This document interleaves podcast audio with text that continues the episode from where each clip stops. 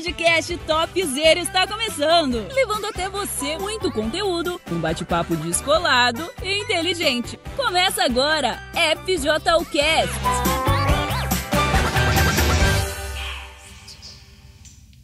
Olá, galera da FJU e até você que não é, não é da FJU e está aqui acompanhando o podcast todo domingo, né? Estamos de volta. Hoje nós temos as nossas amigas de sempre e uma convidada em especial. Temos hoje aqui a Fabi, Hello. a Ju e a Dani, que está aqui hoje, né, Dani, para contar um pouquinho da sua história. Você é, participou do Encontro Jovem ontem, né? Isso. E foi muito legal. Uhum, né? Foi bem interessante a história, a participação bem inesperada. É. e aí a gente queria, é, assim, como foi só aqui no Templo de Salomão, não foi, não foi passado para os outros, outros lugares, a gente pensou em trazer você aqui para que todos venham a ter acesso àquilo que recebemos ontem, né? Através do seu, da sua história. Então, eu jogo a bola para você e falo igual o Júnior. Conta a sua história. Boa noite, galera do FJU. Pois é, foi muito legal, realmente, porque a minha história, eu tenho alguns pontos que vale a pena falar para, para o jovem, né? Então, eu venho de, de. Eu nasci com um pai que me abandonou, ele me largou, foi embora ele, era, ele era circense, né? Trabalhava no circo, ele era palhaço de circo e ele foi embora. Assim que eu nasci, ele foi embora.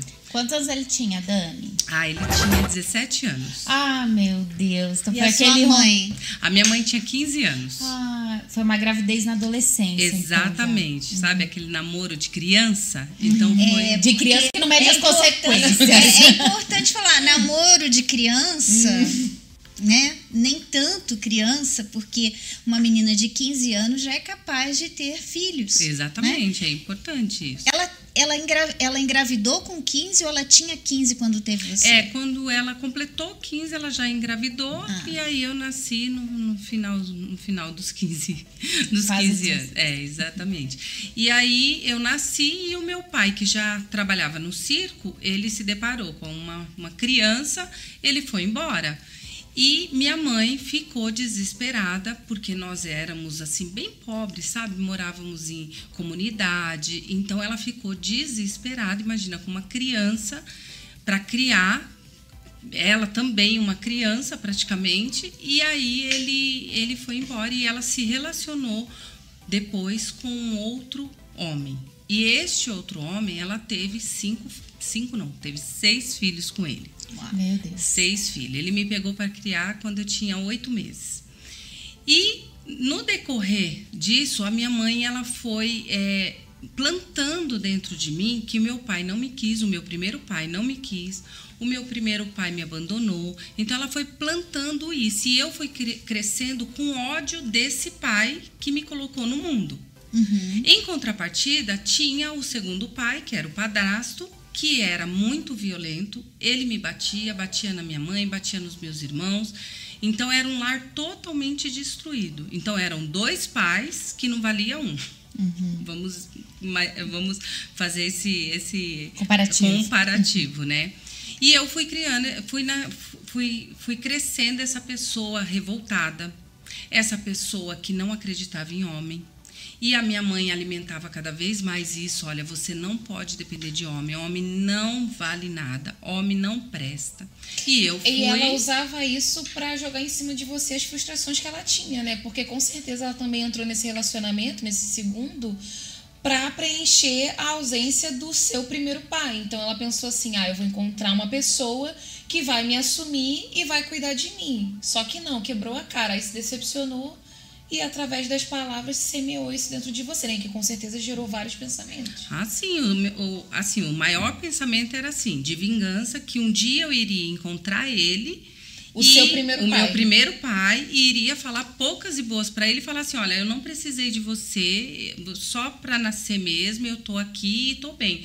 Porque Conforme foi passando o tempo, a minha mãe foi falando assim: olha, você não precisa de homem, você não dependa de homem, você tem que estudar e você tem que conquistar. E eu comecei a focar nisso. Então, uhum. é, conforme eu fui é, tendo esse pensamento, eu fui também conquistando, e aí o, o, pensamento era: eu vou achar ele, eu vou encontrar ele para para falar para ele tudo que estava entalado naqueles anos todos. E também fazendo paralelo com meu pai, que eu apanhava eu falava assim, é por causa dele. Uhum. Porque se Toda ele... a raiva transferida para o seu pai. Toda a raiva transferida para ele. Então isso me tornou assim uma mulher muito, muito, muito agressiva uma mulher assim, é muito dona de si. Uhum. Eu, feminista? Feminista, total. Uhum. Rebelde. Uhum. É um homem. Com imagina, muita raiva, com... eu imagino. Você tinha muita raiva dentro de você. Por isso, a rebeldia. Por isso, é, é, essa pessoa que era explosiva, você falou que você era um tipo de pessoa muito explosiva, né? Era. Eu não pensava nas consequências. Eu falava o que vinha na minha cabeça e se a pessoa gostasse bem, e se a pessoa não gostasse, era problema dela, porque eu mesmo não me preocupava com o que as pessoas pensavam. Então eu era bem assim explosiva e esse sentimento que os sentimentos não foram um, foram vários sentimentos que foram criados e que foram plantados através da minha mãe. Imagina, a minha mãe falando para mim era era assim, era a lei. Então, se ela falasse assim, olha, você não depende, dependa de homem, opa, não vou depender de homem. Então, ela era o meu porto seguro, porque eu não tinha pai. O primeiro pai, a situação que foi, que eu não conhecia. O segundo, não podia nem chegar perto, que era totalmente é, desequilibrado. Então, o meu porto seguro era minha mãe. Então, o que ela falasse para mim, falava para mim, era lei. E ela falava que o seu pai, aquele abandonou você, abandonou ela, né? Isso. E o dia você então reencontrou o seu pai? Reencontrei. Eu procurei ele, ela não queria de jeito nenhum que eu o encontrasse. E eu procurei e encontrei, e aí eu encontrei o meu avô e a, pai dele, e através dele cheguei até o meu pai. E ele aí, ainda estava no circo? Ele ainda estava no circo. E aí, segundo meu avô, ele vinha poucas vezes para São Paulo. Então, numa dessas voltas para São Paulo, ele aí eu encontrei ele e eu fiz exatamente isso. Eu falei poucas e boas para ele. Eu falei que não precisava dele, que é, eu não deveria ter nascido dele. Então, peraí, você ficou alimentando durante anos esse sentimento de que um dia você ia encontrar com ele para falar um monte de verdades. Era. Né? Anos e anos. Aí quando você o encontrou, você vomitou tudo em cima dele. Eu não pensei duas vezes. Quando ele falou assim, eu sou seu pai, falei, pai? Não, você não é meu pai. Você só foi usado para me colocar no mundo, nada mais. E aí eu falei tudo que eu pensava dele. Que ele era Aí falei até coisas assim que nem vale a pena assim comentar, mas assim eu fui bem agressiva com ele, eu fui bem assim é, é, ríspida com ele uhum. e ele deixou. Ele não não me impediu, ele não não tentou se defender. Ele ouviu e quando eu terminei de falar ele ele falou agora você pode ouvir a minha versão porque até então eu só tinha a versão da, da minha mãe. mãe. Uhum. E aí ele falou: é, realmente, eu, eu fiquei com medo, eu fui embora, eu fui em busca de um sonho, eu fui em busca de, de dinheiro também. E quando eu voltei, eu me deparei com o seu padrasto e eu confesso, eu fiquei com medo dele. Por quê? Um homem traficante, uhum. andava, andava armado, ameaçou ele de morte. Então ele realmente se colocando no lugar dele, ele falou assim: Eu não podia chegar próximo de você. Então você nem soube que ele tinha voltado, né? Não. Minha mãe nunca, nunca deixou eu saber nada dele. Eu não sabia nada. Eu fui em busca mesmo depois que eu, que eu cresci. E assim, depois que você falou com ele, resolveu o seu, a sua agressividade? Não, né? Só aumentou. Não, porque já estava plantado. Já estava enraizado. É, estava né? enraizado. Porque assim, eu acredito que durante aquele tempo que você ficou ali alimentando, alimentando, alimentando, ela deve ter pensado assim: depois que eu despejar em cima dele, eu vou me sentir bem, eu vou ser uma pessoa mais feliz, eu vou ficar leve, vou deixar esse peso para lá, mas, mas não Ju, resolveu, você né? Você sabe que é exatamente isso que eu pensava. Eu, é, o meu, eu trabalhava dentro de mim assim. Um dia eu vou encontrar ele, eu vou falar para ele poucas e boas, ele vai saber o, o, mal que ele me fez e o mal que ele fez para minha mãe. Eu queria falar. E foi o que aconteceu. Só que é, não mudou nada dentro de mim. Eu despejei nele, entendi ele, compreendi o porquê que ele foi embora, perdoei ele ali naquele momento, ah, não no momento, mas assim, eu voltei para casa e fiz a minha mãe me falar a verdade, porque ela até então mentiu a vida inteira. E ela confessou, ela falou: é, Eu não queria deixar você chegar perto dele, porque você é exatamente igual a ele. Você tem a personalidade dele. E você ia amar ir com ele embora para ah, o então, circo. tipo um ciúme, né? Eu não quero perder minha E aí ela falou exatamente isso. Ela falou assim: então eu não podia falar a verdade para você, porque você iria embora com ele. Porque pensa bem, uma mulher que vivia apanhando do, uhum. do, do, companheiro, o companheiro batia em todos os filhos e na filha dela, né, que ela tinha tanto cuidado, amor, carinho. Então, aí o outro pai, que é super carinhoso, meu pai, o biológico, era super carinhoso, um amor de pessoa, um palhaço de circo. Imagina, super engraçado. Era gostoso ficar com ele, era gostoso falar com ele. E aí, é, o pensamento dela era esse: ela vai embora com ele, vai largar todo mundo aqui, vai embora. E como eu era de personalidade, realmente fazia mesmo as coisas, vai, vai, embora. Uhum. E aí ela não, não me contou a verdade por isso. E fermentou também um pensamento ruim em você, né? Não só contra o seu pai, mas que deu. É, ramificou assim também para outras áreas, né? Da vida sua, né? É, é, mexeu no seu comportamento, nas suas atitudes, nas suas escolhas, porque daí você também. Essa questão, ah, eu vou crescer e vou tirar minha minha mãe dessa situação, minha família dessa situação, não foi por um, um bom. Foi por um bom. É, uma boa intenção, mas a raiz, a raiz era uma vingança. Que é, é um sentimento ruim, né? Pra mostrar que, tipo assim, é, a gente tá bem sem ele, que eu vou conseguir. A filha que ele tanto rejeitou foi a filha que conseguiu dar um jeito na família, né? É, e uma coisa que a gente tem que observar é que todo pensamento gera um comportamento. Todo ele. Todo pensamento gera um comportamento, bom ou ruim. E até falando um pouco sobre o tema do encontro jovem de ontem, que é a questão do pensamento sem pai. Né? A gente falou que pensamento gera um comportamento, então sabendo do que a gente soube ontem, que todo pensamento sem pai, na verdade, não existe, tem um pai o pensamento, às vezes é uma palavra, como a Dani ouvia da mãe, às vezes é alguma situação que aconteceu na sua vida, vale a pena também refletir por que, que você de repente está na mesma condição que a Dani, de ser uma pessoa agressiva, de alimentar uma raiva contra alguém. De repente você também foi abandonada pelo seu pai e você está esperando o dia de encontrar ele e jogar na cara dele que ele te abandonou. Então tem que ver qual é a raiz do pensamento, né? Acredito que até então você não sabia que a raiz de tudo que você vivia era isso. Aí depois você foi descobrindo e foi, de alguma forma, tentando vencer, né? É, Mas foi pra frente, né? Foi pra frente. Porque é aquela coisa, né? Não basta chegar no fundo do poço. Tem que, tem que, tem tem que cavar, cavar um pouquinho mais. É pra... Era exata, foi exatamente isso. Então, tudo isso refletiu no meu casamento.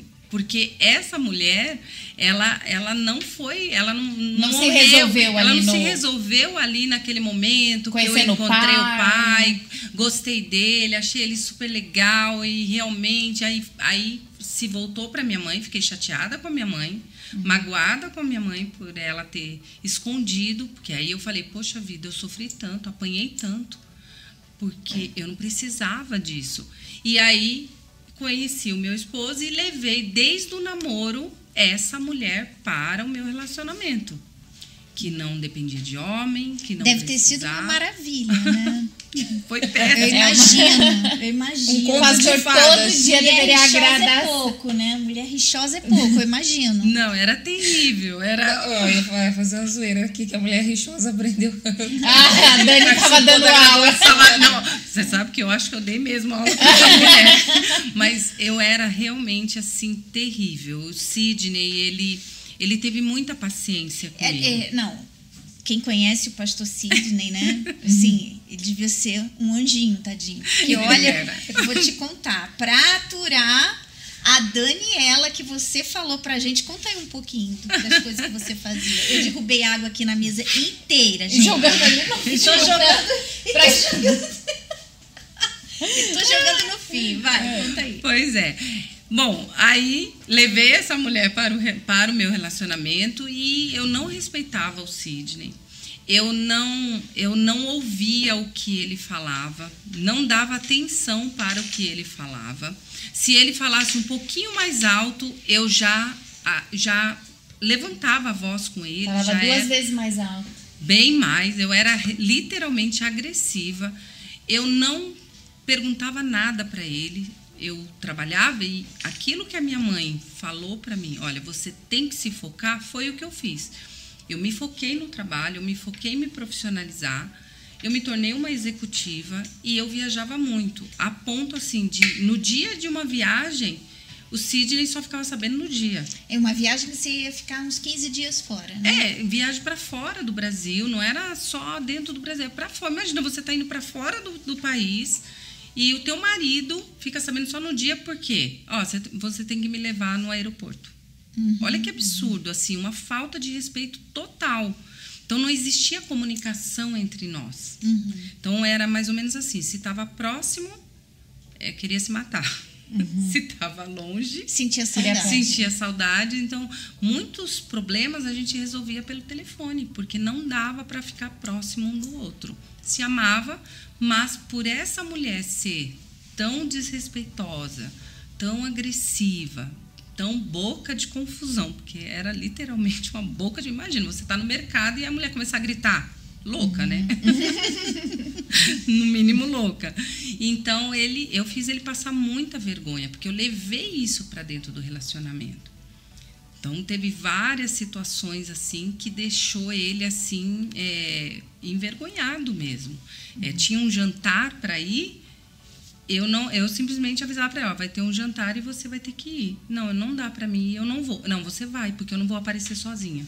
então é interessante, Dani, a gente desculpa é, cortar você um pouquinho, que eu gostaria que vocês prestassem atenção como que algo que aconteceu de repente na sua infância, como foi o caso da Dani, aconteceu lá atrás, na infância dela, e aquilo veio acarretar até o casamento dela. Porque aquilo fez, aquelas situações e todos os pensamentos contrários que a mãe da Dani, sem saber, plantou na cabeça dela, que era o que ela achava também fizeram com que a Dani levasse toda aquela bagagem para o casamento dela. Então, eu pergunto para você que está aí assistindo: que pensamentos são esses? Que problemas são esses? Porque o da Dani era um, mas o seu de repente é outro. Que pensamentos são esses que você tem? E aquilo que você pensa por exemplo, você pensa assim: não, eu, eu vou ser uma, uma pessoa de sucesso. É o que você pensa. Não, eu vou ser uma pessoa que não, não sei o que vai ser o meu futuro. Então, aquilo ali é o que vai ser você. Então, aquilo que você pensa é aquilo que você vai se agarrar.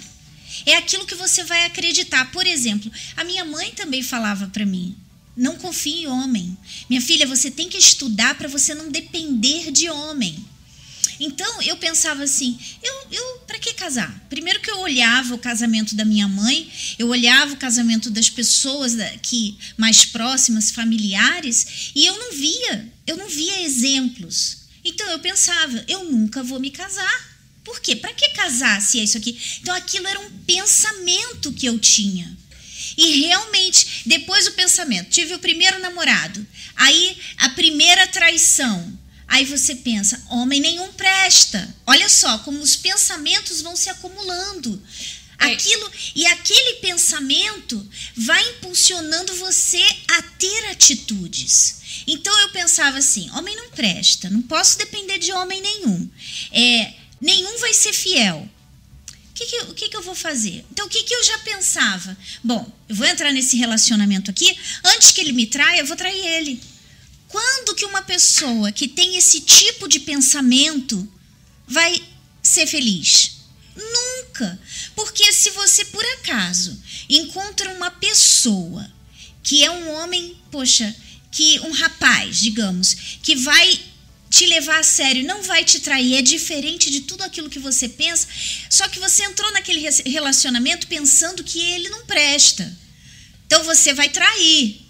Aí o que, que vai acontecer? Um dia ele vai descobrir. E aí você vai perder aquele relacionamento. Pronto, tudo destruído. Por quê? Quem é o pai desse tipo de pensamento? É, não, é até uma coisa que eu ia citar é que quando a pessoa ela sem o conhecimento é, de que existe um Deus, de que existe um amor inteligente, ela realmente vive situações e o diabo ele vem sugerindo situações e promovendo é, problemas que fortalecem ainda mais aquele pensamento que está ali enraizado. Então, se ela já pensava, por exemplo, ah, homem não presta, como aconteceu, ah, me traiu, então agora eu vou trair também. Então, aquele pensamento vai sendo fortalecido. E daí vai surgindo pessoas que vão combinar com aquele pensamento. Com aquele né? pensamento. É como se fosse uma barreira. Você entra já né, com aquela na defesa, na defesa uhum. com aquela barreira e na tua cabeça, aquela pessoa ela vai fazer em algum momento é, aquilo que você está pensando. Em algum momento. Então, é uma defesa mesmo dessa da, da pessoa que, que alimenta esse mau pensamento, porque é um mau pensamento. Na minha cabeça era exatamente isso. Bom, o Sidney, a qualquer momento, ele, ele vai me bater, porque eu cresci apanhando do meu pai e vendo minha mãe, do meu padrasto, e vendo minha mãe apanhando do meu padrasto. Então era um trauma assim que eu tinha e que eu não, não sabia lidar com aquilo. Então eu, eu, eu despejava no Sidney tudo aquilo que eu achava que ele iria fazer. Então, antes dele fazer, você já. Ele, o pobre, coitado, não tinha nem. Não, não conseguia nem pensar em fazer. não dava tempo, não você dava... já estava fermentando ali. Quando ele pensava, dele. eu já avançava, eu já gritava, eu já começava a discutir. Já aconteceu assim da gente passar noites discutindo e ele para de discutir, para de gritar, para de. E você que não parava. Eu né? não parava, eu era descontrolada. Eu não tinha autocontrole. Não tinha. Enquanto eu não via assim. É, eu, eu, o sangue escorrendo. Não, e tipo com aquele negócio de vitoriosa. Eu acho que é. enquanto você não vê que você venceu, é, não para. Enquanto. Era mais ou menos. Era exatamente assim. Enquanto eu não via assim que dentro de mim falasse, não, você, a última palavra foi sua e pronto. Então aí eu conseguia respirar, eu conseguia realmente ter paz, assim. ter paz e deixar o pobre coitado dormir. Porque eu não deixava. Então, eu tinha é, era era literalmente uma barreira, era uma coisa assim que me dominava. Uhum. E aí a gente trazendo isso para vida a nossa vida hoje. Como que a gente tem que estar tá viaj... viajando, né? A gente não tem que estar tá viajando, a gente tem que estar tá vigiando. Né? É. A gente tem que estar tá vigiando, porque os pensamentos, eles, eles vêm o tempo inteiro. O pensamento vem na minha cabeça, vem na sua cabeça. Você olha para uma pessoa, você tem um pensamento. Você olha para uma situação que está acontecendo, você tem um pensamento. E muitas vezes eu vou falar para vocês. Eu estava conversando com uma jovem ontem e ela estava falando para mim que ela está buscando o Espírito Santo e toda vez que ela está buscando o Espírito Santo, é, ela tem um pensamento dentro ali dentro dela de que ela não é capaz. Não, você não é capaz. Tipo, você nunca vai ter o Espírito Santo. Isso acontece muito, isso aconteceu comigo. É, eu achava assim, eu não sou digna do Espírito Santo. Poxa, como que pode? Eu, que fiz tanta coisa errada, que, que fui tão errada, ter o Espírito de Deus dentro de mim. Só que é a promessa dele. E a promessa dele não falha, não volta atrás, não se apaga. É promessa. Então, a, e a promessa não é com relação assim, olha, se você merecer. Não é isso. Porque, na verdade, mesmo a gente tendo mudado tudo. E hoje, a gente, por exemplo, eu tenho o Espírito Santo, mas ainda assim eu não o mereço. Ainda assim eu não mereço. Então, às vezes, você tem tantos pensamentos, e eu estava falando para ela, então vamos aproveitar aquilo que a gente acabou de ouvir. Quem é o pai desse pensamento? Quem é o pai desse pensamento de que você não pode, de que você não é capaz, de que você não merece, de que você nunca vai conseguir? Quem é o pai desse pensamento? A gente tem que estar tá pensando o tempo inteiro. E às vezes são outros tipos de pensamentos que vêm para fazer você agir de uma forma, porque o diabo é assim. Olha só. Ele trabalha da seguinte forma: ele fica ali em cima de você para você fazer uma coisa, para você fazer uma coisa que você não deveria. O pensamento fica ali na sua cabeça. Por isso que você tem, por isso que o tempo inteiro a gente tem que vigiar. Vigiai e orai. Você tem que estar ali, não. Esse pensamento não é de Deus. É, é quando você está vigiando. Quando você está vigiando, você, você consegue perceber de onde vem aquele pensamento. Quem é o pai daquele pensamento? Quando você não está vigiando, você simplesmente faz o que você pensa. E aí que mora o perigo, porque ele leva você a fazer uma coisa para depois, quando você fez aquela coisa, ele fala assim: ah lá, olha lá o que, que você fez. Para te acusar logo depois. Então, se você não está vigiando, você vai, você vai fazer o tempo inteiro o que o diabo quer que você faça. E é aí que está o perigo. Porque depois ele vai te acusar, e com a acusação do diabo vem o quê? Vem a dúvida, a né? Vem a culpa.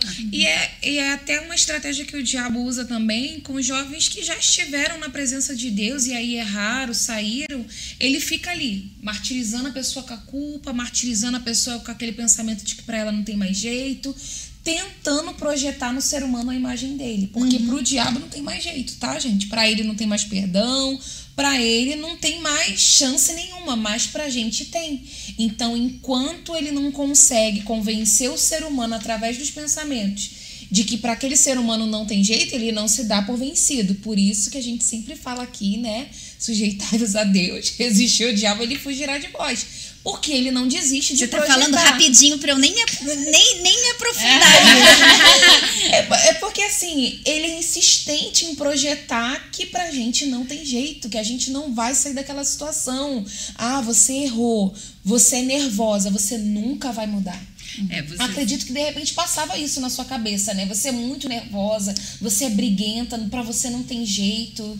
Teve um episódio que aconteceu com é você que, que, é muito interessante você falar, porque hoje em dia é, jo não é só os jovens, né? As pessoas em geral, aquelas que não têm Deus, que não têm, que não seguem a palavra de Deus, a vontade de Deus, que não tem nenhum tipo de entendimento espiritual, são pessoas muito descontroladas.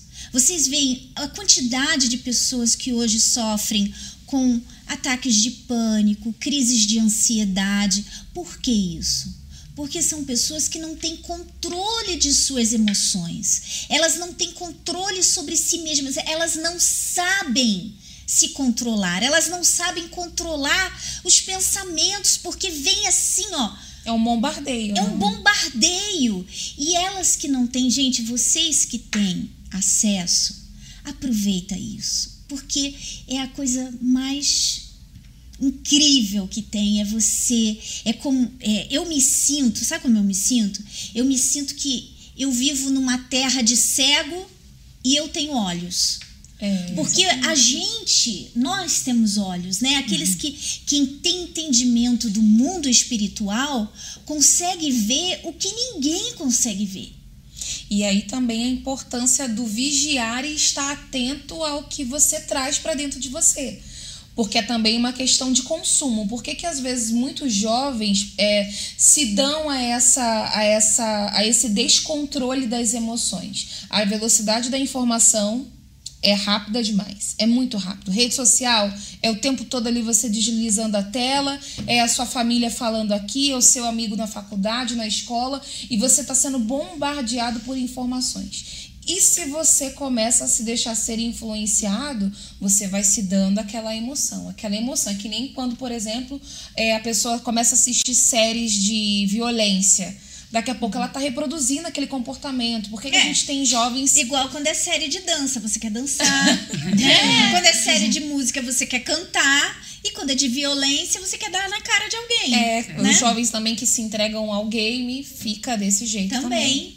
Aos jogos, né? É, ó, a, a, a, ela ainda tem que contar a história dela, mas é. lê aí. Mas vai dar. Aí, vai, vai dar tempo. a Ana Beatriz falou assim: ó, sim, tinha esse mesmo pensamento. Pena que não sabia quem era o pai, porque alimentei isso por muito tempo. Deve ser o pensamento de que homem não presta, né? É. Que já passou um pouquinho. É, o Wellington Masayuki. Ó, falou, é pra Dani, ó. É, um Conhecemos recadinho. a Daniela. Momento recadinho. Conhecemos a Daniela em Parada de Taipas. Há uns 20 anos. Éramos vizinhos do Sidney. Deus é tremendo. Ele resgatou vocês aí no Brasil e nós aqui no Japão. Deus abençoe Olha, grandiosamente. Que legal. Lembra no dele? Japão assistindo Não. a gente. não. Tira o print da foto pra depois a gente ver quem é. Ah, ó. Deus te abençoe, Wellington. o Israel. Por isso a importância de vivermos no espírito, sóbrios das distrações desse mundo, para não seguir no automático. E até o que a Ju falava, e combinando tudo, e o que ele falou também, essa questão de alimentar nossa mente com coisas seculares, às vezes não é nenhuma besteira, sabe? Mas é muita informação, muitas coisas, faz com que a gente não fique vigilante quando vem os- essas sementinhas, esses pensamentos Porque lançados pelo fica diabo. muito distraída. É, e daí ela é muita fica- coisa. E, E né? fica muito cheia de nada. Porque, olha, você fica ali vendo um vídeo atrás do outro, você fica vendo uma série atrás da outra, você fica vendo um filme atrás do outro, você fica assistindo e aquilo te enche de nada, porque você não aprende. Tem nada para te ensinar. Você dá risada? Sim, às vezes você dá risada porque é uma coisa engraçada, mas o que, que aquilo ali te acrescentou? Você riu naquele momento, mas e depois? Ou seja, você se enche de nada. Então, você tem nada na cabeça. E o que, que acontece? Qualquer ataque que o diabo traga, você cai como um patinho. Qualquer, qualquer coisa que ele assopre, qualquer pensamento, você agarra. Você não para, você não tá, você não tá preparado para falar assim, peraí, isso aqui não. Não, pera lá. Esse pensamento, não, isso aí não vem de Deus, não. Por quê? Porque você tá. Você tá assim, igual um zumbi espiritualmente. Sabe, o zumbi? Ah, Vai pra lá, não pensa, não. Sabe? Você vira um zumbi espiritualmente falando. E aí o que o diabo traz, você assimila, infelizmente. Que era o seu caso, É, né, porque Dani? quando a pessoa ela, come, ela, ela alimenta esse, esse pensamento ruim, ela não, ela não tem, ela não consegue pensar em coisas boas. Então as atitudes dela vai ser em cima desse pensamento, que é o que ela está alimentando. É, eu tive até uma situação, vocês estavam falando aí, e eu me lembrei né, dessa situação que foi com o Sidney, que foi a primeira vez que eu me deparei é, em tomar atitude é, em escolher o pensamento, em escolher o pensamento ruim e o pensamento bom. Então eu estava em casa, já já estava na, já estava na igreja. Va- Vamos, você me falou que você estava fazendo um propósito porque você era muito explosiva, Era. você era muito briguenta e não queria mais ser assim. Ó, tem muito jovem que está assistindo agora e que está nessa situação. Olha, eu não consigo me controlar. Eu brigo, eu, eu, eu vou lá e eu quero brigar, eu quero bater, eu sou explosiva, eu quero quebrar tudo, né? Era assim que você era. É, eu não eu não conseguia me controlar. E quando eu via, eu já tinha feito. E eu já estava na igreja há algum tempo e eu não conseguia é, ter o Espírito Santo por conta disso, porque eu alimentava maus pensamentos, eu alimentava mau comportamento e eu não conseguia ter essa conexão com Deus. Então veio o pensamento de que vou fazer um propósito com Deus, porque no propósito eu vou obedecer e eu vou conseguir. E aí eu fiz É, um o propósito era a barreira que te permitia raciocinar, né? Isso. Porque até então você sentia e reagia, sentia e reagia. É isso aí. Quando você decidiu, não, eu preciso. Não, eu não estar- quero mais ser Eu essa não mulher. quero mais ser assim. Aí o propósito que você fez com Porque Deus foi aí aquela esse é o barreira. Aí é legal, entra um ponto aqui, gente, que esse propósito, você chegou à conclusão que eu, eu tenho que fazer um propósito com Deus. É. Porque eu tô na igreja, eu já tô buscando o Espírito Santo, mas eu sei que eu sou assim. E eu não mudo. Uhum. E na igreja não teve um propósito assim, ó. Vamos fazer um propósito aqui, você que é explosiva, né? Uhum. Não. Pra, Carga explosiva. Era o nome da. você que é desse jeito, você Dá parece até pra uma. fazer uma arte aí, ó. Uma Pastor bombinha. Sidney com uma bolsa escrito Dani. Carga explosiva. Então, não tinha um propósito. Você então pensou assim: como que eu posso vencer isso? Como que eu vou vencer? Meu Deus, eu vou fazer um propósito com o Senhor.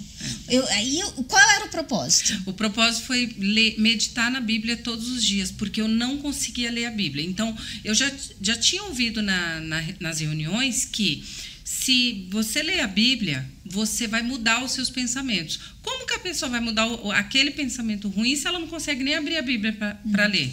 Se ela, não, se ela não combate, tem vontade, né? se toda vez que ela vai, é, que, que ela vai ler a Bíblia, ela é, dá sono, dá cansaço, é, você não enxerga nada, você não entende nada, aí você desiste. Era assim comigo. Então, toda vez que eu ia ler a Bíblia, que é o que, que é o que iria mudar aqueles pensamentos, eu não consegui. Então eu fiz o voto de ler a Bíblia enquanto eu tiver ar para respirar, meditar na palavra de Deus dia e noite. Então eu fiz esse voto. E aí eu comecei a ler a Bíblia. Então o Sidney, toda vez que ele chegava em casa, eu já não estava lá mais assistindo, eu não estava lá assim pro ar, assim, pensando sem fazer nada. Sem fazer nada. Eu estava lendo a Bíblia. E teve um dia que ele chegou, eu estava meditando e ele simplesmente abriu a porta, entrou, a televisão estava desligada, ele foi lá, ligou a televisão no último volume. E eu estava na sala lendo a, a, Bíblia. Aí eu, oi, eu tô aqui, eu tô lendo a Bíblia, você não está vendo? Naquele momento, aí ele, ele deu a volta na, na, na, na mesinha de centro e olhou dentro dos meus olhos e falou assim: os incomodados que se mude. Quando ele falou isso, Aí subiu. Aquela panela de pressão que não, pessoal. Não, subiu Olha assim. Olha que interessante isso. Peraí, isso, isso aqui é um ponto muito interessante. Você fez um voto com Deus porque você queria deixar de ser explosiva. É. E o que que acontece? Alguém jogou a bomba lá assim, ó, puf, na sua frente. Você ali toda santa, né? É. Assim, ó, toda zen. Tô conseguindo ler a toda Bíblia. Zen, lendo a Bíblia. Aí chega ele, põe a TV no máximo, tipo assim, não é normal, né? É, não é normal. A pessoa vai assim. botar. É, A pessoa vai sentar, vai assistir, vai botar num volume que ela possa ouvir, mas ligar a televisão no máximo. Exatamente. E depois falar, os incomodados que se mudem na sua cara. Não, no meu olho, isso foi bem. Eu, É assim. eu não aguentei. Eu falei, Não, gente, você aguentou. Não, o que eu disse assim, que eu não aguentei. Que subiu. Já deu spoiler. Não, Subiu subiu fogo, né? um negócio assim, eu não aguentei, porque eu realmente eu fechei a Bíblia com muita força. Eu levantei e fui pro quarto. Eu não aguentei, eu fui pro quarto. Só que aquele barulho da TV foi junto comigo. Pro quarto. Pro quarto. Quem disse que eu Porque tava no máximo, né? Não, mas aquele barulho da sala foi Ficou comigo. Não, e eu Internamente, acredito né? que o trajeto da sala até o quarto diabo aqui no seu ouvido. Vai lá e fala umas verdades pra ele. Ah, Não, eu fui. E quando eu cheguei, o diabo falou assim: Arrebenta com volta, ele, quebra e essa volta e televisão." quebra a televisão. Ó, tá vendo? Aí, Foi ó. exatamente isso. E aí eu sentei na cama, falei, não, eu não vou fazer isso, eu não vou fazer nada. Eu me lembro que eu até me ajeitei, não vou fazer nada, vou ler a Bíblia. Eu não conseguia mais ler a Bíblia. E aí eu comecei a tremer de raiva. E eu falei assim, eu vou lá fora. Aí veio uma voz, vai lá fora, quebra aquela televisão e quebra a cara dele. Não, a gente tá rindo aqui, assim, É. mas é, é dia, exatamente isso que acontece. É fração de segundos. É bem. E a pessoa tá ali no meio de duas vozes o tempo inteiro. E a gente não tá inteiro. falando de uma pessoa qualquer, a gente tá falando Dani explosiva, É. né? Que tá pedindo a Deus que quer uma mudança Uhum. pra ajudar você a ter essa mudança. Exatamente. Aí Deus tá falando assim, tô te ajudando, Dani. É, porque Deus ajuda sim, É, né? ajuda na prova. problema. Com a prova. E, na aí eu, e aí ficou aquela voz assim, vai lá fora, quebra a televisão e quebra a cara dele. Eu me lembro nitidamente assim da voz falando isso. E eu comecei a ficar muito nervosa, eu comecei a tremer. E aí eu saí de dentro do quarto e aí tinha um banheiro, um banheiro no corredor. Eu, eu fui, mas aí eu entrei no banheiro e eu falei, eu não vou brigar, não vou. Hoje eu não vou brigar, não vou. Ai, mas foi difícil. Foi hein? muito, assim, aqui, foi assim Era uma como se você estivesse se castrando ali, né? Exatamente. Aí eu abri a eu fechei a porta, É como abri. se, eu, eu imagino assim, sabe ah, o drogado, quando ele vê uma droga Ah, é. e, e diz É, não, Não. não. Não. É isso mesmo. Eu, de- deve a ser muito difícil. querendo, Não, né? eu, Querendo- eu tremia, eu me lembro assim da cena, eu tremia, eu tremia, e eu comecei a chorar de raiva, porque eu queria. Qual era a minha vontade? Ir lá na sala, E quebrar quebrar a televisão, quebrar tudo, começar aquela confusão que eu sempre fazia. Mas não, eu preferi abrir a tampa da privada, eu coloquei minha cara dentro da privada e eu, eu comecei a, a orar. Eu falei, meu Deus, eu já falei que eu não quero mais ser essa mulher. Olha como que eu estou. O senhor está me vendo aqui? Eu estou tremendo.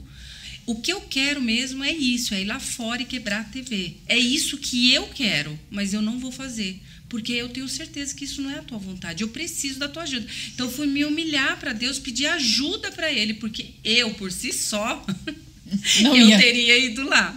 Não, é, e isso é legal porque às vezes a gente fala assim para os jovens quando a gente está orientando ou alguém que a gente está conversando, que é falar assim, leva para Deus o que está acontecendo. É. Só que o levar para Deus o que está acontecendo é falar exatamente como você se sente em Sente. relação àquilo que você não tem forças para vencer.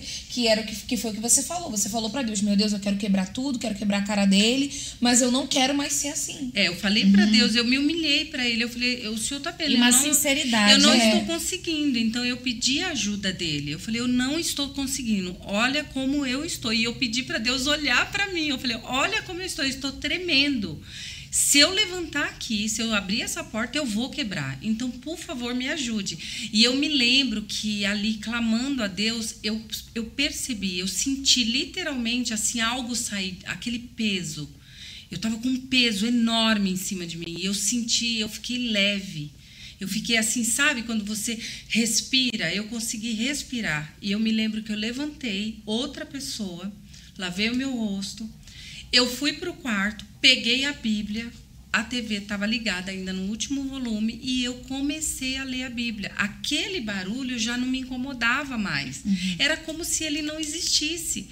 Não deu cinco minutos. O Sidney entra na porta, desliga a TV, ele entra no quarto. Oi, amor, tudo bem? Eu, oi?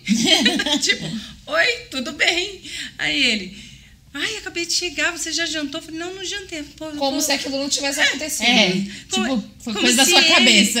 É como se ele não tivesse, tivesse literalmente chegado naquela hora. Ele falou: Eu tô com fome, vou tomar banho e eu quero jantar e tal. E aí eu falei: Ah, vou preparar a janta. Levantei. Aí ele entrou no banheiro, eu olhei assim pro alto e eu falei: Nunca mais, diabo, você vai agir na minha vida e nem no meu, no- na minha casa. Então Nunca é mais. importante que é, as pessoas entendam isso. O Sidney, quando chegou naquele momento, colocou a televisão no máximo e te provocou, não era o Sidney Exato. ali. E Tanto é que ele não lembra. Isso é tão forte, isso Ele- é tão forte, gente. Não era o Sidney. E tanto que ele chegou no quarto e falou: Oi, amor, cheguei. Pois é, é era Eu outra quero pessoa. jantar. Era o Sidney. Esse era o Sidney. Esse era o Mas Sidney. aquele que botou. Por que, gente? Porque no mundo espiritual o diabo sabia. O diabo sabia que você estava fazendo um propósito, que você queria mudança e ele falou assim: "Ah, é, você quer mudança? Eu vou te provocar. E você vai, você vai, você vai ver só". Tem até um comentário aqui do Adriano José que ele fala assim: Satanás não desiste, o marido não sabia do voto, mas o diabo sabia. Exato. Mas Deus nos dá a força necessária para E vencer. você vê, gente, que às vezes as pessoas fazem coisas, você vê, ele, ele não lembra disso. Ele não lembra, ele fala: "Da onde você tirou?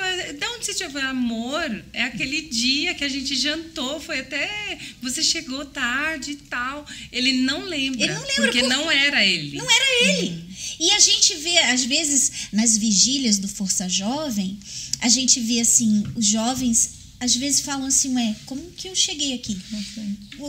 Como que eu. Não, eu, eu não estava aqui. E a pessoa não lembra. E às vezes a gente vê crimes. Crimes que acontecem que a pessoa depois ela ela fala assim, eu não sei o que aconteceu. Nem lembro, Eu né? não lembro, não sei como que eu pude fazer uma coisa dessas. Essa semana teve um, um caso de aí uma coisa que aconteceu e que a pessoa quando foi perguntada estava até rindo. Eu falei, isso aí ele É não tá, ti- é. Não tá normal. ele não, Não tá, tá normal, normal, não. porque Uhum. uma pessoa normal não faz isso. Então, mas aí o que que é? Essa atitude que o diabo faz, depois aquele rapaz vai colher os é. frutos. Ele é. vai colher, porque as pessoas vão ter ódio dele. Lá na, na, na prisão, vão fazer alguma coisa com ele. É que o diabo ele arma tudo ali, daí depois quando vem as consequências ele sai, né? Exato. né? Pra pessoa sentir o Ué, é, o mas bispo, por que, eu tô aqui? É, o bispo aquele... até ontem falou, desculpa, Não, te cortei. O bispo até ontem falou, é, as pessoas, ela tem muita gente que anda endemoniada e você tá falando com ela e Isso. a pessoa nem, nem sabe que a pessoa tá endemoniada. E ela tá uhum. tá literalmente endemoniada, andando no uhum. meio da rua. E às é vezes ela, ela quer arrumar uma briga com você. É. E se você cai na pilha, é o diabo que está fazendo aquilo ali. Imagina se você não tivesse feito o propósito com Deus e se você tivesse ido lá quebrado a televisão. Cedido, né? o, é, o Sidney não era o Sidney. O Sidney podia fazer coisas com você do jeito que ele estava ali, possuído, Uhum. e depois não lembrar do que ele tinha feito. Verdade. Então você vê como que o diabo ele fomenta, ele fomenta para depois a gente colher o fruto, você ia colher. Você ia colher o fruto porque você se deixou levar, porque ele te incitou, e o Sidney, por outro lado, que estava ali sendo usado. É. Então, quantas vezes aí na sua casa, com a sua família, você você pensa assim, eu não vou engolir, ah, eu não vou, eu não vou aceitar. Ah, é, ou no seu trabalho, ou na rua, quando alguém fala um desaforo para você, eu era esse tipo de pessoa também. Eu achava o máximo falar assim, ó, para casa eu não levo desaforo. Uhum. Eu não levo desaforo. Que estupidez, né? É. Porque você não levar desaforo para casa, isso quer dizer que você é uma pessoa infeliz. Uhum. Porque, tipo assim, feliz é aquele. Ah, não tá nem aí pro desaforo. Uhum. Ah, é que Deus te, que Deus te proteja, tá? Que Deus te guarde.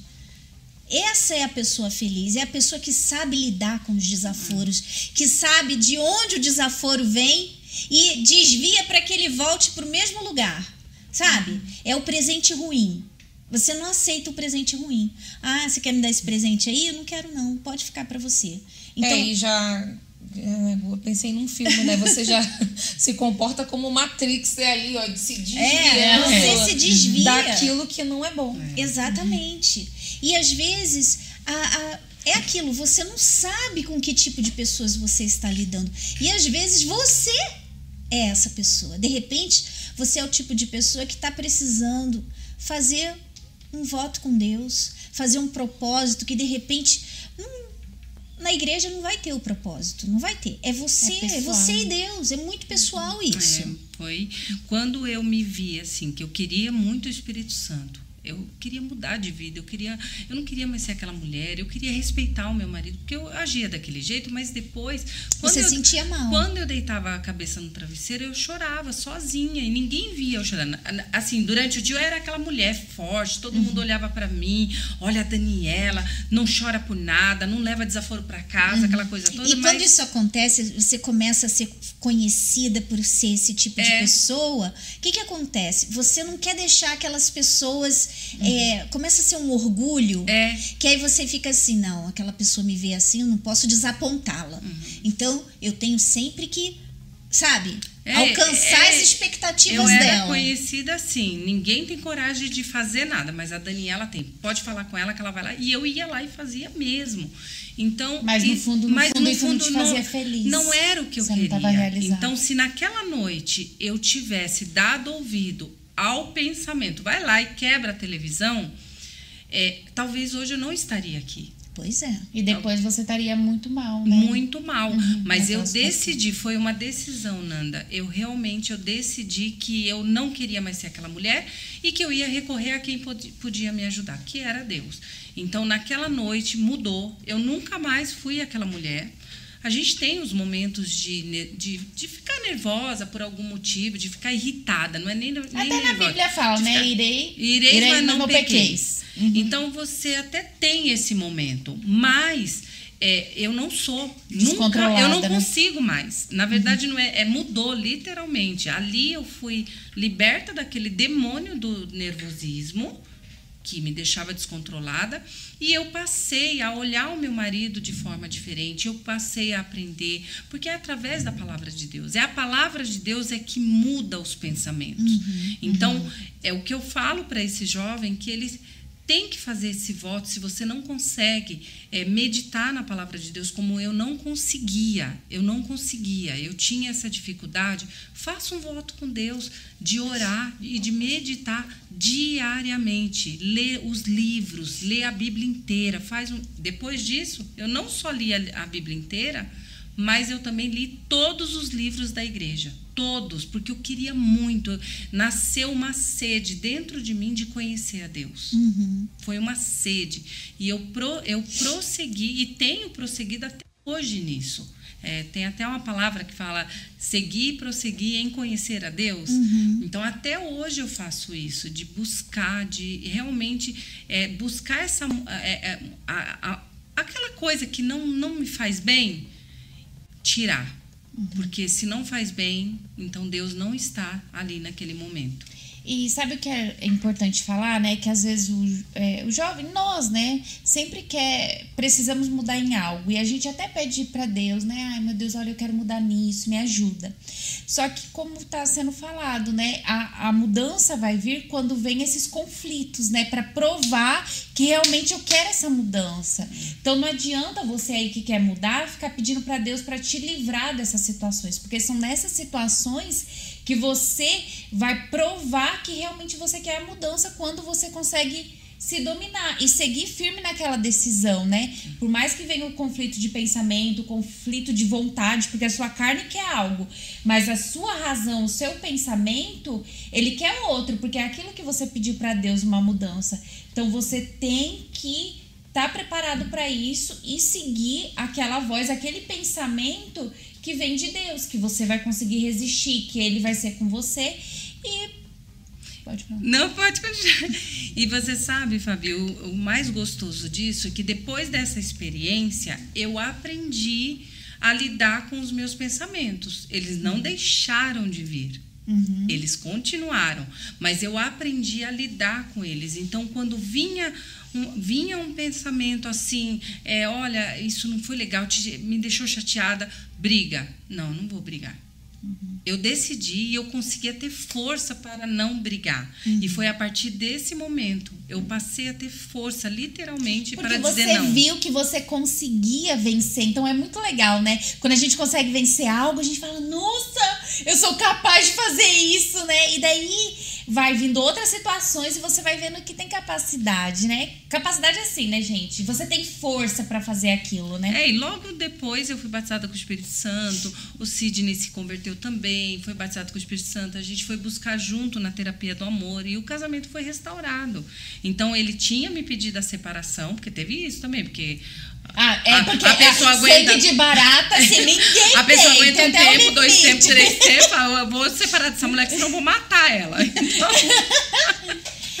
Mas aí. E até, Dani, tem a questão que o pastor também guardava muito as coisas para ele, que teve até o caso dele querer é, pensar em suicídio, né? Sim. Pra ver, ali ele era muito de boa, mas no fundo também ele não gostava daquela situação em que ele vivia, não era agradável, é, né? Você vê, Fabi, que eu não deixava ele sobressair, que ele guardava tudo, porque eu não deixava ele falar de jeito nenhum. Então ele com medo da mulher louca que tinha, ele ia aguardando, ia aguardando, uhum. a ponto de me pedir a separação, tentar suicídio. Ele tentou suicídio, enfim, foi assim, é, vários pensamentos para a destruição mesmo. Então, uhum. graças a Deus, a gente, a gente ouviu, decidiu uhum. ouvir os pensamentos de Deus, né? E aí hoje, graças a Deus, estamos é, servindo a Deus justamente por conta daquela atitude lá atrás. É, e você sabe disso tudo que você está falando, uma lição muito interessante que serve para todo mundo e que é uma, uma prática, né? Deveria ser uma prática quando você usa a sua cabeça você vê que você não está conseguindo mudar. E você pensa, às vezes você pensa assim, ah, já fiz de tudo. Não, nunca, nunca você fez de tudo, tá? Primeira mentira que o diabo fala para você assim, você já fez de tudo, você não consegue. Então, ó, já quando vier esse pensamento, você já fez de tudo, você já sabe, mentira. Eu ainda não fiz de tudo. Você não fez de tudo. E o que que acontece? É, as pessoas veem que ela não muda. Ela é sempre a mesma. Você via, você não mudava, sempre explosiva, sempre tendo problemas que vinham desse tipo de comportamento. Aí teve um dia que você falou assim, sabe de uma coisa? Eu quero mudar. E você fez algo diferente para aquilo mudar. Porque tem pessoas que continuam, eu quero mudar, mas não faz nada diferente. Não faz assim. Você teve um propósito. A palavra já é muito interessante, né? Você começa a ter um propósito. Você fez um propósito com Deus. O voto é um propósito. Então você começou a ter um alvo um propósito na sua vida. O meu propósito é deixar de ser essa pessoa explosiva. Meu Deus, eu vou ler a sua palavra, eu quero aprender, me ajuda. Deus foi no seu socorro. É. Ele foi no seu socorro. Ele não te deixou, não te abandonou. Ele permitiu o diabo fazer o que fez, mas ele foi em seu socorro. Então, mas você estava fazendo a sua parte, por isso que a gente sempre ensina porque foi o que a gente aprendeu. Deus trabalha com a gente quando a gente faz uma parceria com Ele. É igual a música da Ju, né? A Ju é a rainha das músicas aqui. É aquela música que a pessoa canta, canta um trechinho aí, Ju.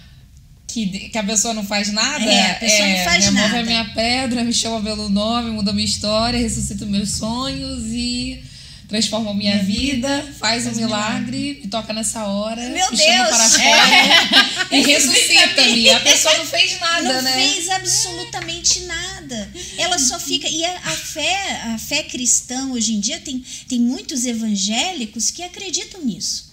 Ela não precisa fazer nada. Ah, não, Deus, não, não é verdade. A palavra mostra isso pra gente, que ele trabalha em parceria com a gente. Você, e é assim, não é ele fazendo primeiro e você depois, não. Primeiro você teve a ideia, meu Deus, eu, eu quero mudar e eu vou fazer um propósito, eu vou ler ali a Bíblia. Mas o Senhor me ajuda. E aí você fez a sua parte e no momento que você precisou, Deus veio ao socorro e fez a parte é dele. É a ação e a reação, né? A fé é justamente para esses momentos de reação. Porque às vezes você fica ali, a sua ação é apenas se lamentar, você até se defende, coloca ali uma suposta resistência não leva para Deus e também não reage diante daquilo que você tem ouvido. Porque você tem ouvido, por exemplo, aqui no FJCast, é, sobre reagir em relação aos pensamentos, sobre participar do encontro jovem, sobre colocar em prática aquilo que é falado na live, sobre participar, por exemplo, do Algo a Mais, da terapia, das FJU Nights tudo você tem recebido diversas orientações para você poder reagir. Se você não reage, não tem como Deus fazer absolutamente nada. E quando a Dani estava falando, eu lembrei de um versículo que foi o primeiro versículo assim que eu tive contato realmente assim que me clareou o que eu tinha que fazer, que fala realmente do propósito, que é Isaías 26:3. Diz assim: "Tu, Senhor, conservarás em perfeita paz aquele cujo propósito é firme". Quando eu entendi isso, eu pensei: eu preciso ter um propósito firme com esse Deus para eu poder ter a paz é. que eu tô procurando. E aí eu permaneci nesse propósito, a paz veio, que foi o Espírito Santo, a minha vida mudou. E é o que os jovens precisam fazer, né? Quem está nos assistindo, inclusive tem um pai que que está assistindo também. A Raquel Akemi comentou assim: Meu pai ouviu uma parte dessa live e disse: Todos os jovens deveriam ouvir isso. Um abraço para você, pai, que está aí assistindo. pai de quem tá o cast. Pai da Raquel. Olha, tem bastante comentário. Vamos ler, ler alguns, ah. porque hoje a gente não leu de ninguém, né? Leu, eu li ah, não, os... leu, leu dois, é. Ó, a senhora tá aparecendo. É que semana passada a senhora não viu, mas teve alguém. A gente tava falando que novidade que vai ter no FJU Cash. Alguém comentou lá no, no Instagram. Ah, vocês vão ler os nossos comentários. Eu falei, o quê? A gente não lê os comentários, a gente lê sim, ó. A dona Nanda é do time que parece que a gente não lê. A gente lê, a gente lê mas de é. vez em quando, de vez em quando só. É verdade. Ó, Vamos lá. Ai, é que tem um comentário que é muito engraçado, mas eu vou deixar por último porque é meio. É, é sério, mas é engraçado. É, vamos lá. Ah, a Natália Santos. A, a mudança começa internamente, quando decidimos filtrar nossos pensamentos. A Janice Grot, Grotker. Precisamos estar atentos aos pensamentos que deixamos fazer morada em nossa cabeça. Quando aprendemos a jogar fora os pensamentos ruins, conseguimos prosseguir e vencer. E aí, gente? Ah. Aqui, ó. Alverse.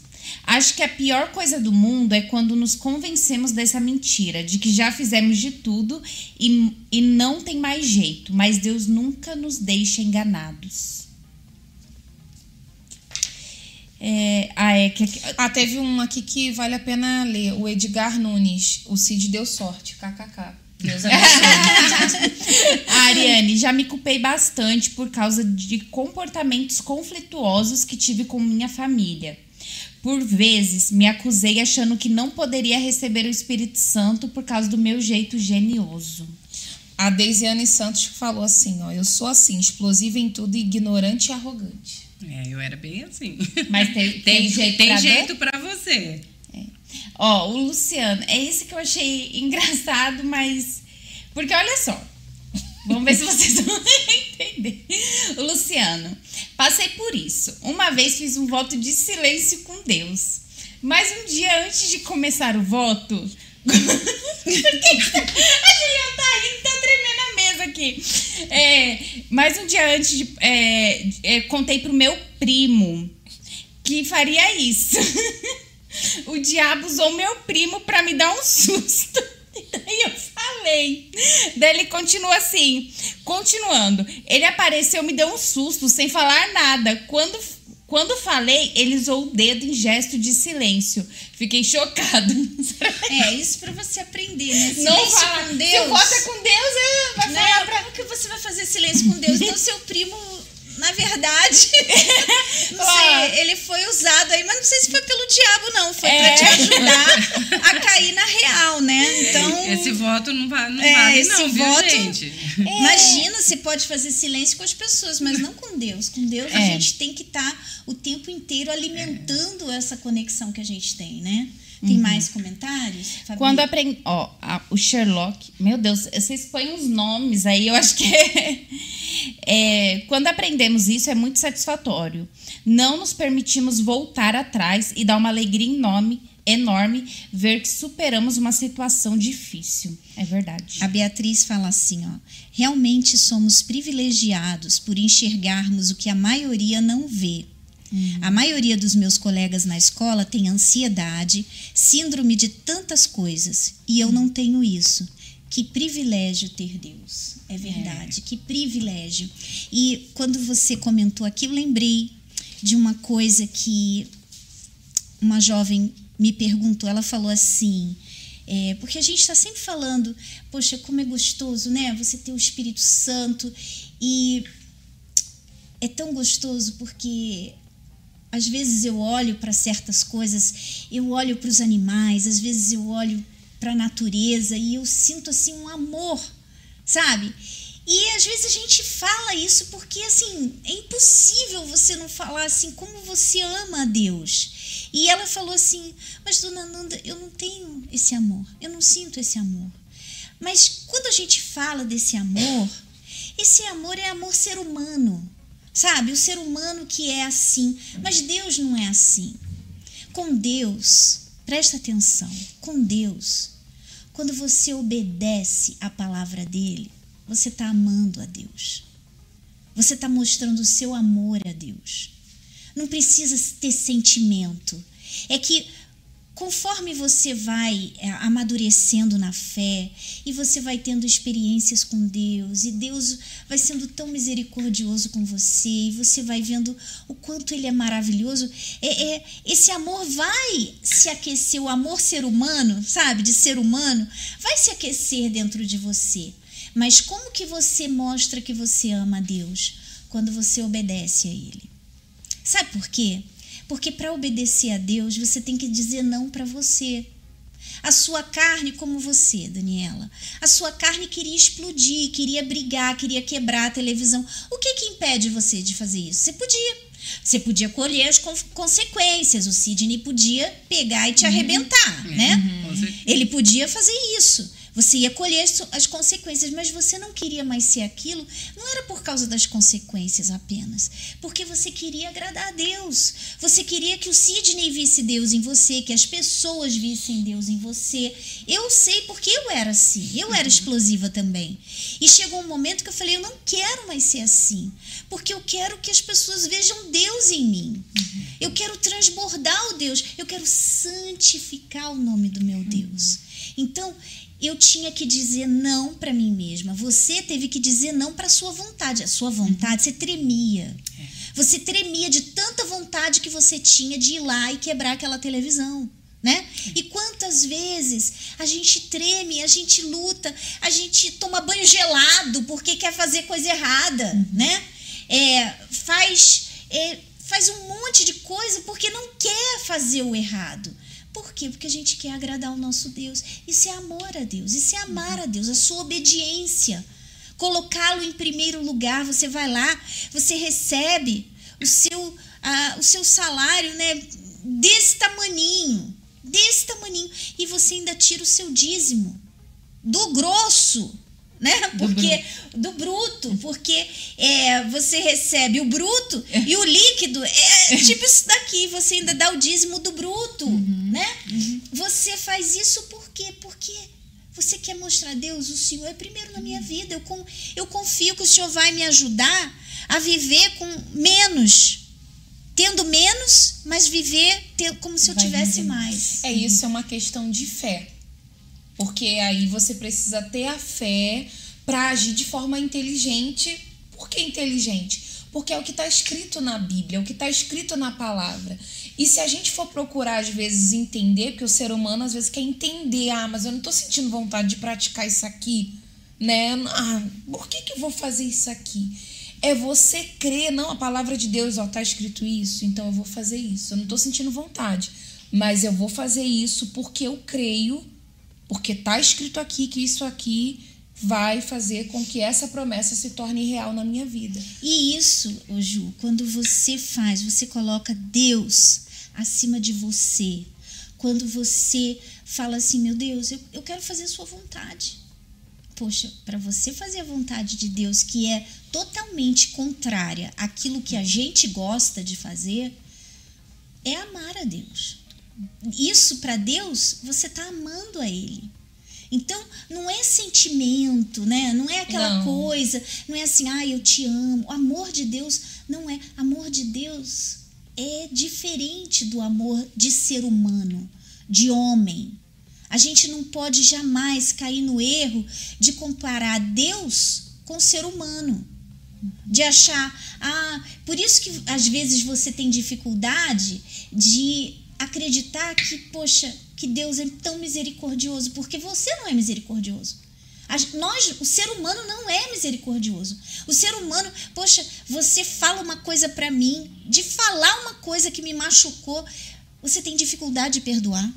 Uhum. Né? Às vezes tem gente que morre com mágoa de uma pessoa. Tem gente que já morreu e, e outra que está viva tá ainda está com mágoa da outra pessoa. Nós temos essa dificuldade. Nós não somos como Deus. Para Deus não é difícil. A, as misericórdias dele se renovam a cada manhã. Imagina isso, a paciência que ele tem com a gente. Então a gente não pode comparar Deus com o ser humano. Ele é muito acima da gente. Então, por isso que tem muita coisa que a gente não pode ficar querendo compreender. A gente tem que usar a fé e crer. Uhum. Simplesmente. É a fé. Meu Deus, eu creio nisso e pronto. Eu creio. Aí, sabe aquelas coisas que, que tem gente que é cri-cri pra caramba, né? Uhum. Quem, quem, e, e, Adão, será que ele tinha umbigo? E, e quem que. E não Fica sei buscando quê. os porquês por detrás. A uhum. galinha ou o ovo? sabe? Aquelas perguntas. Eu, eu, quando começa essas coisas, uhum. tem gente que pergunta, uhum. ainda hoje. Eu falo assim: olha, não me interessa. Isso aí não vai mudar a minha vida. Existiu dinossauro? Isso não vai mudar a minha vida. Que vai mudar a minha vida é eu pegar essa palavra que está aqui, obedecê-la e viver através dela. Isso uhum. muda a vida, isso muda você. Ah, isso tudo que a gente falou aqui hoje é você colocar em prática, é você viver isso. Isso sim vai mudar. Então, não fique pensando, ah, mas por que eu? Eu não mereço. Deus não é igual a gente. Deus não é igual a você. Você que não, não consegue ter misericórdia, você que não consegue entender por que, que ele te escolheu. Ah, eu vou perguntar por que, que o Senhor me escolheu. Eu quero, eu tô é feliz que o Senhor, o Senhor me escolheu, escolheu, graças a Deus. Uhum. Né? Não é perguntar o porquê. Então vamos lá, os últimos comentários para a gente finalizar, que já são 10 e 10. O Joe Santos é, comentou assim: Isso me fez. Isso que me fez me afastar, achar que todo pensamento que vem na minha cabeça é meu e levá-los como uma verdade. Isso sutilmente me esfriou e a partir daí entrei num processo de queda sem perceber. A Vitória comentou: Essa live foi um abrir de olhos, pois não me sentia capaz de mudar a minha vida. Parecia que sempre seria assim, mas hoje entendi que eu posso sim e que é o diabo quem coloca esses pensamentos. Exatamente. A Laiane falou assim: como em Reis, Ainoã morreu magoada com Davi, carregou dentro de si uma grande mágoa. A Vitória fala assim: achei interessante quando vocês falaram sobre o diabo colocar na nossa mente que não somos capazes de mudar. Estava passando por isso e não me sentia capaz de mudar isso em mim. Mas agora eu entendi. Ah, oh, glória!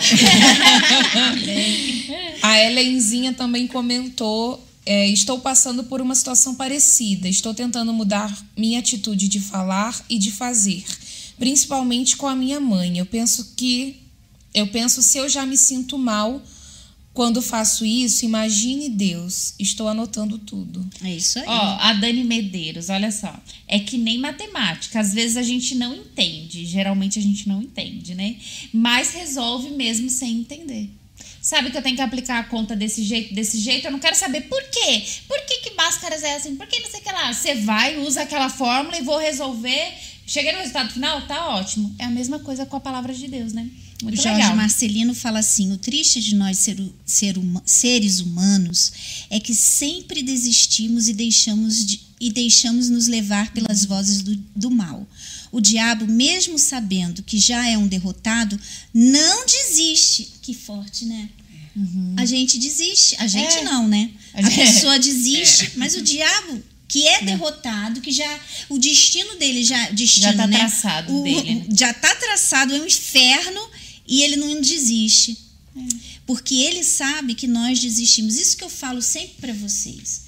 Às vezes a gente vê testemunhos, né? A pessoa fala assim: não, eu falei para Deus, olha, é, se o Senhor não me, não me batizar aqui hoje, se eu não for batizada com o Espírito Santo hoje, se isso não acontecer até tal dia, não, até o final desse, desse jejum, as pessoas colocam é, essas, esses uh, essas, tipo, termos esses e condições, né? deadlines. Né? É deadline, é um deadline. Dá um deadline para Deus. Ó, um até, tempo, um prazo, um prazo. Um prazo.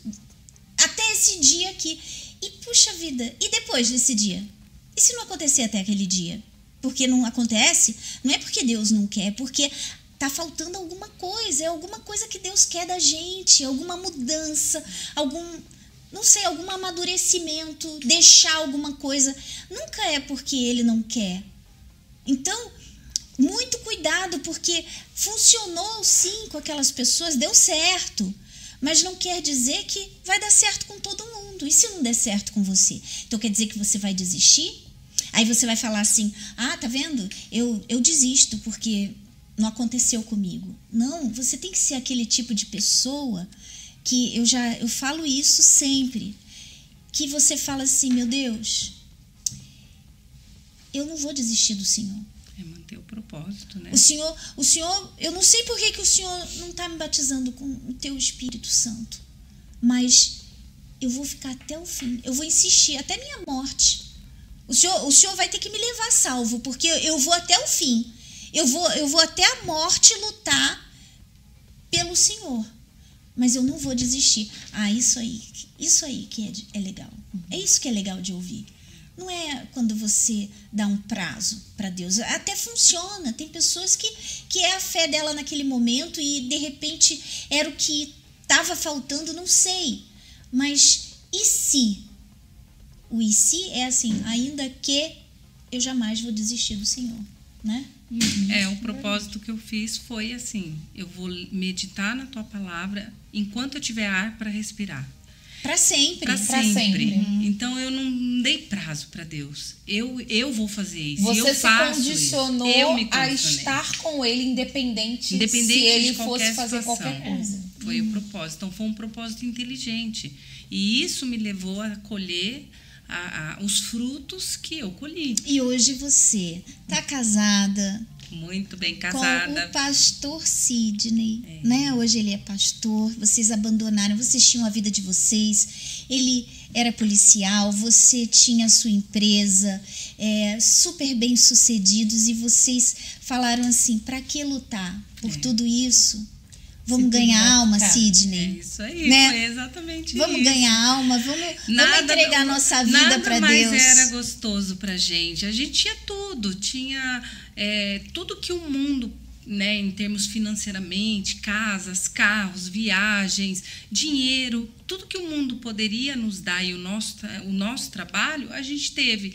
Mas não satisfazia a gente do que a gente está na igreja é, ganhando almas, evangelizando. a gente cancelava tudo para estar na casa de Deus. Sabe aquela passagem de Davi que ele fala, né? Mais vale um Salmo, dia. Mais vale um, um dia, dia, na porta da casa, né, da casa de Deus do que mil, hum. alguma coisa assim.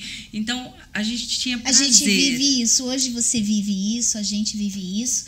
E a gente tem assim a maior alegria é. quando vem os jovens como vocês que falam assim: eu quero isso também. É. é a melhor decisão da vida de uma pessoa. É muito gostoso. É muito bom. É muito gostoso. Porque a gente, por exemplo, tem gente que é, é obreiro, né? E, e tá, de repente, na igreja, se esforça, faz muito, mas ele tem limitações é. que a gente não tem. Verdade. Por exemplo, a gente está aqui até essa hora. É pois é. verdade. É. Né? E tá aqui e. E se de deixar, boa. vai embora. E, se é. deixar, e são, senta que lá vem a história. Já são 10 e 16 e a gente não tem vontade de parar. É, porque é né? é gostoso falar de Deus, é, né? Que é a nossa alegria, a gente transborda, né? E quando a gente sabe que ajuda. Eu, eu tava conversando com uma jovem ontem. É, não vou falar o nome dela, mas é, ela tava falando que ela era viciada em podcast, né? E um dia ela falou assim: não, não vou mais assistir podcast. Aí ela foi, pegou os podcasts, esses podcasts, e assistiu todos do começo até agora. Assistiu todos eles. Uhum. E era tão interessante porque ela lembrava de tudo que a gente conversou aqui. Ela aprendeu muita coisa. Uhum. E ela já está de pouco tempo, ela não tem muito tempo na igreja, mas de pouco tempo ela já tem tanta tanta base, tanta coisa que ela aprendeu. Porque a gente dá, assim, é. conversando aqui, a gente vai falando, né? De coisas vai jorrando, né? preciosíssimas. Né? Por isso a importância de se ter o Espírito Santo, né? Porque aí o Espírito Santo, quando faz morada na gente, é essa fonte a jorrar. É. Né? E, e não é palavras vãs, né? Não é aquela palavra assim espírito, né? Que a maioria dos podcasts é. A pessoa fala, fala, fala, mas quando você vê, ela não falou nada. É. Que não acrescentou nada, né? É e teve até uma menina que, que comentou sobre isso. Ela, cadê? Ah, que ela não, ela não valorizava? Isso, isso mesmo. Aí eu vi aqui. Cadê? Cadê? A Gabriela, a Gabriele Dias fala assim: "Eu sou da EBI e minha mãe é obreira, é do EVG. Estamos sempre acompanhando o FJUcast e aprendendo muito. Passamos uma guerra em nossa mente e precisamos fortalecer essa conexão com Deus a cada dia. Eu estava lendo para dar tempo para vocês acharem. Achei. a Deise Vieira não valorizava essa programação, mas agora entendo por quê. É muito espiritual e eu estou super me alimentando. É muito quem é Mica Lopes? Mica Lopes. É o momento do recadinho? É o momento do recadinho. Momento a, recadinho. a Mica Lopes fala assim: antes que a live acabe, Dani, um abraço, tô aqui, hein? a ah. Micaele. É. é uma jovem, ela é uma jovem que tá ah. aí firme e forte, é, graças a Deus. Ela um comentou, beijo, ela comentou também assim: um dos ensinamentos que aprendi com a Dani foi nunca desistir. Esse ensinamento me ergue todas as vezes que penso na possibilidade de desistir. Não pense, não pense isso jamais. É isso aí. Bom, gente, tem muitos ainda aqui que a gente não conseguiu ler, mas lemos alguns, né? É, não fiquem julgando a gente, que a gente não lê. A gente lê. Na próxima, na próxima a gente vai ler mais. Vamos ler mais ao longo. Tem que fazer o podcast só ao comentários. Então. Ju, dá a sua mensagem aí. Então, gente, já pega uma caneta. Ah, tô olhando pro lado errado. É. Já pega uma caneta aí e anota, porque hoje é uma agenda para você anotar. Essa semana, fiquei até com vergonha agora. Essa semana, é, eu fiquei com vergonha. Essa até semana, parece, né? toda especial. Ah, vai. Vocês vão ter a oportunidade de participar de inúmeros dias Verdade. aqui no Templo de Salomão que vão contribuir para o seu crescimento espiritual, começando por amanhã o Algo a Mais aqui na FJ hoje, 19h30, que você já pode ficar direto para o clamor da troca de espírito às 22 horas. Isso ah, é amanhã. Combo, é um combo. Já amanhã. anota aí. Vai. É. Quinta-feira, uma terapia do amor especial para todos os jovens de São Paulo, né? É. Todo mundo vai vir para cá. a juventude de São Paulo inteira vai se reunir aqui no Templo de Salomão, dia 10 do 8, quinta-feira, às 20 horas, com o Bispo Renato e a Dona Cris. E Domingo? Eu não vou falar muito, não, porque senão vai ficar muita informação, né? Mas 18 tem a dia 18 a vigília, é, né? Não e domingo que vem. Domingo que vem Santa Ceia. Também do é. pai. Então, tem, tem muita coisa. Eu tô tentando fluir. Eu ia falar que domingo que vem vai começar a leitura ah, é, do livro online. É isso aí. Eu não perco por nada esse, esse clube. Vai começar o clube do livro. Você que participava aí na sua igreja então, vamos participar a partir do domingo que vem, às 16 horas. E se você, por exemplo, fala assim: Poxa, é o horário do encontro jovem aqui na minha igreja, não tem importância, vai ficar gravadinho e você vai poder assistir. Ah, né? Vai ficar gravado. Ah, e lembrando, você que não tem o livro, você acessa o arcacenter.com.br. Essa semana vai chegar muitos livros, já, né? Tá, não, já, tá, já tá Os estoques já estão abastecidos, galera. Clica lá. Já tá esperando. Então, é só lembrando, Dani, oh, Dona Nanda, que a, o, o Clube do Livro vai ser no YouTube, né? Aqui onde a gente está, no Instagram no Univer Vídeo, Todas né? Todas as redes sociais. E vai ficar salvo no YouTube da Força Jovem e no Univer Vídeo. Isso aí. Então a gente fica por aqui hoje, né? Passamos da hora, hoje a gente conversou pra é, caramba, Dani, pela sua presença. Obrigada. A Dani mora muito longe. Que ajudou muito os nossos queridos jovens que estão assistindo. É, eu queria só dar um recadinho Dá assim, um recadinho para os jovens. Olha, eu tenho um exercício que eu faço para mim. Toda vez que vem um pensamento ruim, eu, eu, eu analiso ele. Ele é bom ou ele é ruim? Se ele é bom, eu logo penso, é de Deus, porque Deus ele é benigno. Então, se ele é benigno, ele é bom o tempo todo. Se vem um pensamento ruim, Logo, não é de Deus. Então eu não vou perder tempo com esse pensamento. Eu vou tirar ele da minha frente. Eu não vou, não, não, não, não vou nem analisar nem ele. Nem perde tempo. Vou tirar ele da frente. O, é problema, o problema do pensamento né, é que o que, que acontece? É, vou dar um exemplo. Você teve um sonho ruim. Você acordou e teve um sonho ruim. Assim, você sonhou e sabe quando aqueles dias que você sonha ou alguém morreu é assim, você fica angustiada, você acorda, aí você lembra do sonho e você fica assim, ai meu Deus, sonhei com isso hoje. Aí no, no, resto do seu dia você fica, ai, aquele sonho horrível. E, vo, e você fica alimentando, você não corta. Eu, quando tenho um sonho ruim, tenho um pesadelo, eu acordo de manhã e falo, ih, tá amarrado. Vai direto, volta pro inferno de onde você veio. Não quero saber, não. Não vou mais pensar. Não vou mais pensar nisso o dia inteiro. Eu jogo ele fora. Sabe? Eu não alimento. E o problema é que muitas vezes você tem um pensamento ruim e você alimenta ele. Você fica assim, ah, mas e isso? Ai, eu pensei isso. Ai, e aquele pensamento, né? E, ai, e é assim. E, você tá, o que que você está fazendo? Você está incrementando, você está dando corda para aquilo ali. O que que você tem que falar? Esse pensamento não é meu. Ah, mas E se for meu? Não interessa, você já assume que não é seu e pronto. Não precisa. Ah, mas será que não é meu ou será que é do diabo? Não interessa. Se é seu, não presta, joga fora. Se é do diabo, pior ainda, você não dá corda. Você joga ele fora, você não vou mais pensar nisso. E você começa a pensar em coisas boas. A gente aprende, eu aprendi com o Bispo Macedo, uma vez ele falou que ele estava sendo muito atordoado com pensamentos ruins. Ele não falou que pensamento era, mas era ruim. E ele. E às vezes, gente, tem pensamento que você não adianta você falar assim, tá amarrado, que o pensamento volta. Uhum. E você tá amarrado. Daqui a pouco, é, o diabo insistente, né, persistente, ele sabe que aquilo ali te abalou, porque ele vê a sua reação. Ele não ouve o seu pensamento, ele não está dentro da sua cabeça. O Espírito Santo, sim, Deus, sim, vê o seu pensamento. O diabo, não. Mas ele vê as suas reações. Então ele jogou um pensamento, você. Ah, meu Deus, ai. Aí ele, pronto, ele já sabe que aquilo ali te abalou. E ele vai te massacrar com aquilo. Então você tem que fazer o quê? Sabe de uma coisa? O Bispo Macedo ensinou. Quando você está sendo muito atordoado, começa a louvar a Deus, fala assim: meu Deus, o Senhor está vendo esse pensamento?